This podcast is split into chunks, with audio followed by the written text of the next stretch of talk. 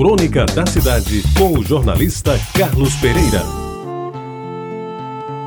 Assim se passaram dez anos, sem ouvir teu corpo, sem olhar teus olhos e sem beijar teus lábios. A música, cantada por Emilinha Borba, quem se lembra? E difundida pelo potente som do serviço de alto-falante, alimentava o clima de romance da festa do Rosário, nas décadas de 50 e 60 do século passado.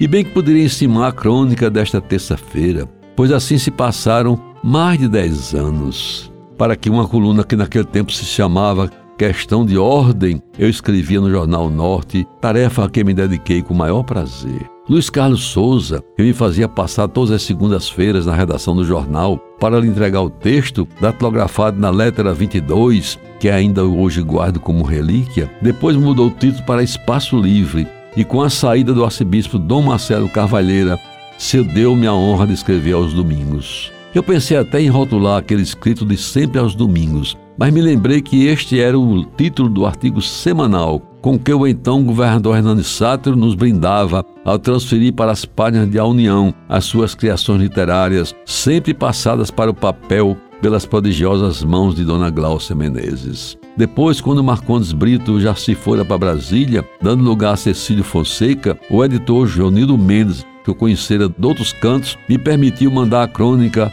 ou artigo. Ajude-me, Anja Bezerra de Castro, a definir se é crônica ou se é artigo, pelo computador, bicho ao qual eu já estava me adaptando.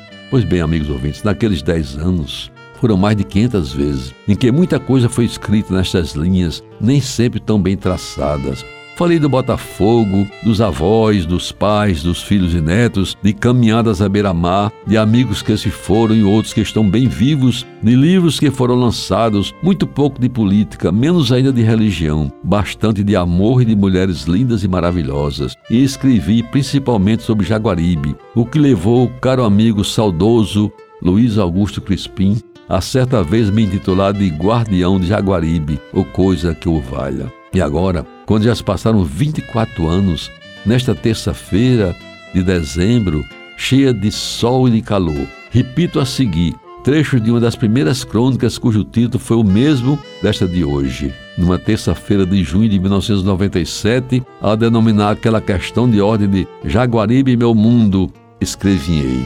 Jaguaribe da primeira namorada, do primeiro beijo, do primeiro amor, da menina normalista que me fazia ouvir o LP do tempo de long play, de Nelson Gonçalves a cantar, vestida de azul e branco, trazendo um sorriso franco no rostinho encantador. Quem não se lembra, em Gonzaga Rodrigues? Quem não se lembrava, Martim Moreira Franco e Crispim, que já se foram antes do combinado. Jaguaribe, do Luzerinho, onde Antônio serviu o melhor picado da cidade, enchendo de gente as calçadas da Vasco da Gama às quartas e sábados, e onde mulher suspeita não tinha vez. E o grau de suspeição, ele, Antônio, é quem definia e até deputado foi convidado a se retirar do ambiente quando se fez acompanhado de uma dessas senhoras. Ah, que tempos! Hoje se resume em memórias que aos poucos também vão se apagando.